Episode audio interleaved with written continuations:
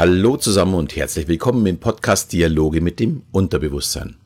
Der Podcast, in dem du erfährst, wie du funktionierst und was du mit diesem Wissen anfangen kannst. Mein Name ist Alexander Schelle und heute möchte ich über das Thema Resilienz sprechen. Auf das Thema kam ich über das Buch Resilienz, das Geheimnis der psychischen Widerstandskraft von Frau Dr. Christina Berndt. Das Buch zum Thema kann ich wirklich sehr empfehlen und verlinke ich auch mal in den Show Notes. Und Frau Dr. Berndt hat vor allem an einzelnen Fällen das Thema und auch die Breite des Themas ja aufgezeigt. Ich möchte natürlich meine Sichtweise und meine Handlungsweise unter anderem mit Hypnose aufzeigen. Aber fangen wir erstmal mit dem Begriff Resilienz an. Vielleicht nicht jedem geläufig, aber jeden beschreibt es in einer gewissen Weise. Heute möchte man damit die eigene psychische Widerstandsfähigkeit gegenüber dem rasanten Leben und dem damit verbundenen Stress aussagen. Betrifft also schon mal jeden. Der Begriff wurde aber anders eingeführt. Vor circa 70 Jahren ging es dabei vor allem um Kinder, die sich selbst gegen eine negative Umwelt schützen.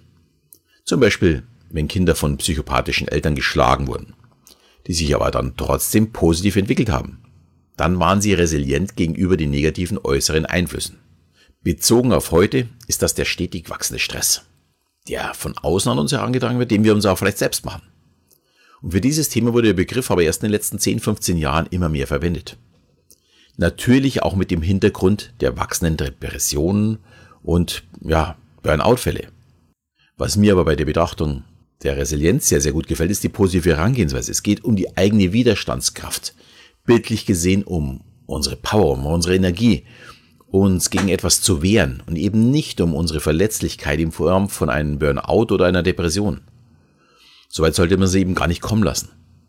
Also ist es wichtig, die eigene Resilienz möglichst hoch und stabil zu halten. Und im Buch gibt es dazu einen kleinen Test. Und schon beim Test erkennt man ganz schnell und vor allem ganz beiläufig, wovon unsere Widerstandsfähigkeit eigentlich abhängt. Da geht es zum einen um die Ernährung. Da schneide ich jetzt mit meinen geliebten Süßigkeiten vielleicht nicht ganz so gut ab. Aber auch um Bewegung. Oder nehme ich Koffein zu mir, Nikotin, Alkohol. Dann natürlich der Schlaf, über den ich ja letzte Woche gesprochen habe. Und natürlich auch der Job. Macht mir meine Arbeit Spaß? Habe ich Druck? Was ist mit den Kollegen und so weiter? All das trägt dazu bei, ob ich Gefahr laufe, in einen Burnout zu enden.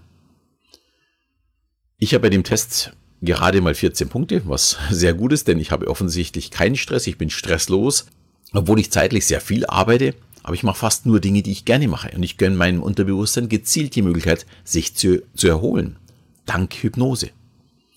Aber ich habe auch mal den Test für die Zeit vor 10, 15 Jahren für mich überschlagen.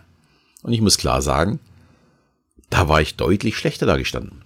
Ja, geändert hat sich das ja so vor circa zehn Jahren, also mit ungefähr 40. Und wir hatten zum Teil einige sehr harte Burnout-Fälle, also wirklich mit Ausfallzeiten von fast einem Jahr.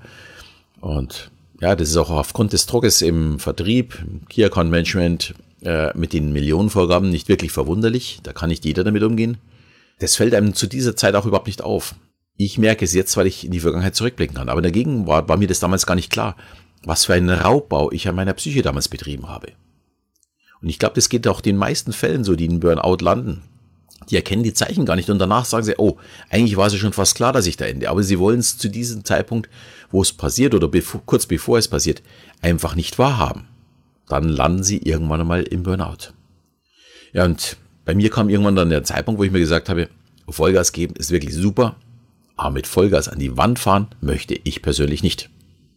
Ich muss also was tun, um eben meine eigene psychische Widerstandsfähigkeit wieder zu erhöhen, was mir damals noch gar nicht so klar war. Für mich war das im ersten Schritt mal wieder mehr Bewegung, Sport treiben und dabei die Birne frei bekommen. Super. Und das zweite war das Erlernen eines Musikinstruments. Ich habe mir ein Saxophon gekauft, einen Tenorsax und am Abend nach der Arbeit noch ja, gut 30 Minuten gespielt, und durch diesen großen Aufwand, den mein Gehirn mit den vielen neuen Dingen leisten musste, ich muss dazu sagen, ich konnte davor nicht mal Noten lesen, waren die Gedanken an den Job immer ganz schnell weg. Mein Gehirn war einfach mit anderen Dingen beschäftigt. Und das war wirklich super. Ja, für jeden, der einen Ausgleich sucht, kann ich nur empfehlen. Ja, und 2014 kam dann bei mir die Selbst- bzw. auch die Audiohypnose dazu. Und seitdem versuche ich mir jeden zweiten Tag eine Entspannungshypnose zu gönnen, in harten Auftrittszeiten zum Teil auch täglich. Im Urlaub schludere ich dafür ein bisschen, da wird's, ist ein bisschen weniger.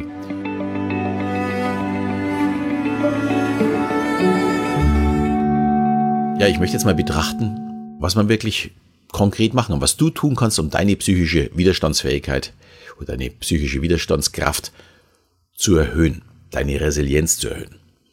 Oder wie du vielleicht jemandem helfen kannst, der kurz vor dem geistigen Kollaps steht. Das ist ja auch mal oftmals ganz entscheidend. Gut, die Freunde kann man immer gut brauchen. Mir ist klar, nicht jeder Tipp mag für jeden ja, umsetzbar sein. Aber ja, vielleicht gibt es ja viele kleine Schräubchen, woran man drehen kann. Denn natürlich hilft auch, ja, wenn man viel macht, auch sehr viel. Und beginnen wir erstmal bei der Ernährung. Eine gesunde Ernährung, brauchen wir uns glaube ich nicht drüber unterhalten, ist schon mal sehr gut. Und kein übermäßiges Übergewicht. Also man muss jetzt hier nicht äh, einen Waschbrettbauch haben und einen Topkörper haben. Leichtes Übergewicht ist jetzt auch kein Problem, aber ein übermäßiges Übergewicht ist natürlich äh, auch für unseren Körper und für unseren Geist schlecht. Wir haben einen innerlichen Stress dadurch. Ebenso Kaffee, Alkoholkonsum, wie auch Zucker. Es sollte alles einen vernünftigen Rahmen haben. Eine oder zwei Tassen Kaffee sollten reichen. Kaffee ist nicht geeignet, um den Wasserhaushalt im Körper herzustellen. Ich trinke zum Beispiel Kaffee nur mit Genuss. Wenn ich einen Kaffee möchte, dann nehme ich mir auch die Zeit, ihn zu genießen und stelle ihn nicht neben meinen Rechner. Da steht dagegen jeden Tag äh, wirklich von der Früh bis abends ein Glas Wasser und zwar gleich ein halb Liter Glas, äh, weil Trinken ist nun mal sehr, sehr wichtig. Und falls du noch rauchen solltest, überleg dir mal ganz bewusst, schreib dir vielleicht auch auf, was für einen Nutzen du hast und welchen Schaden du eventuell davon hast. Nikotin ist auf jeden Fall kein Stressreduzierer. Das glauben Raucher immer, dass wenn man Stress hat, mal eine durchziehen, das wäre gesund. Nee, das erhöht sogar den Stress. Und ein wichtiges Thema ist auch Bewegung. Und ich spreche jetzt da nicht vom Leistungssport, sondern einfach mal aktiv werden. Spazieren gehen mit einer etwas höheren Geschwindigkeit, mit einem Impuls von 110 bis 120 ist perfekt. In der Zeit bekommt das Gehirn 30 Prozent mehr Sauerstoff, was natürlich im ja, Lösungs- oder Kreativprozess immens hilft. Meine mei meisten ja, neuen Showideen oder kreativen Ideen, die ich für die Show brauche, aber auch hier der Podcast entsteht auf einem Feldweg zu einem Weiher von unserem Haus weg. Wenn ich keine Idee habe, laufe ich eine Stunde und danach spule es gerade so raus. Übrigens auch heute.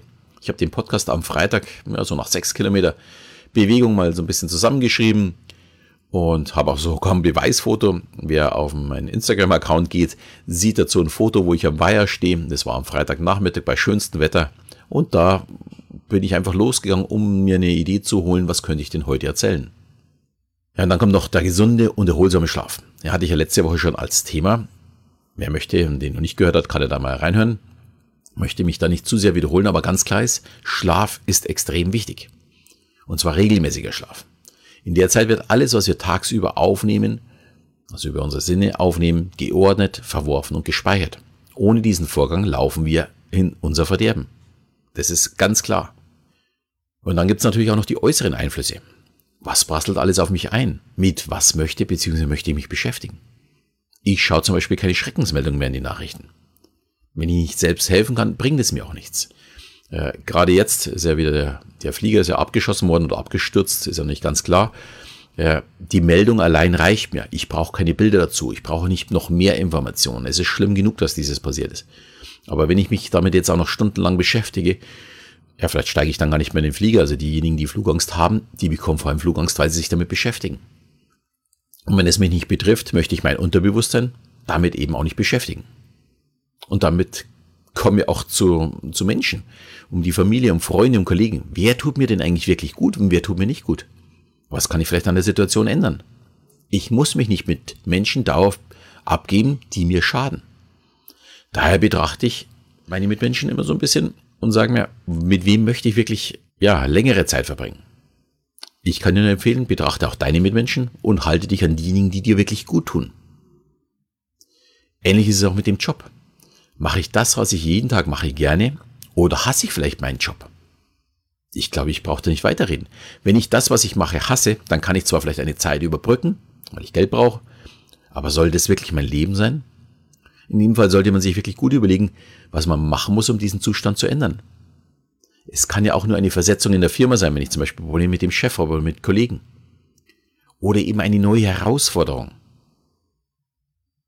Und mit dem Thema Herausforderung können wir auch in unserer Freizeit etwas bewegen. Unser Gehirn möchte neue Herausforderungen.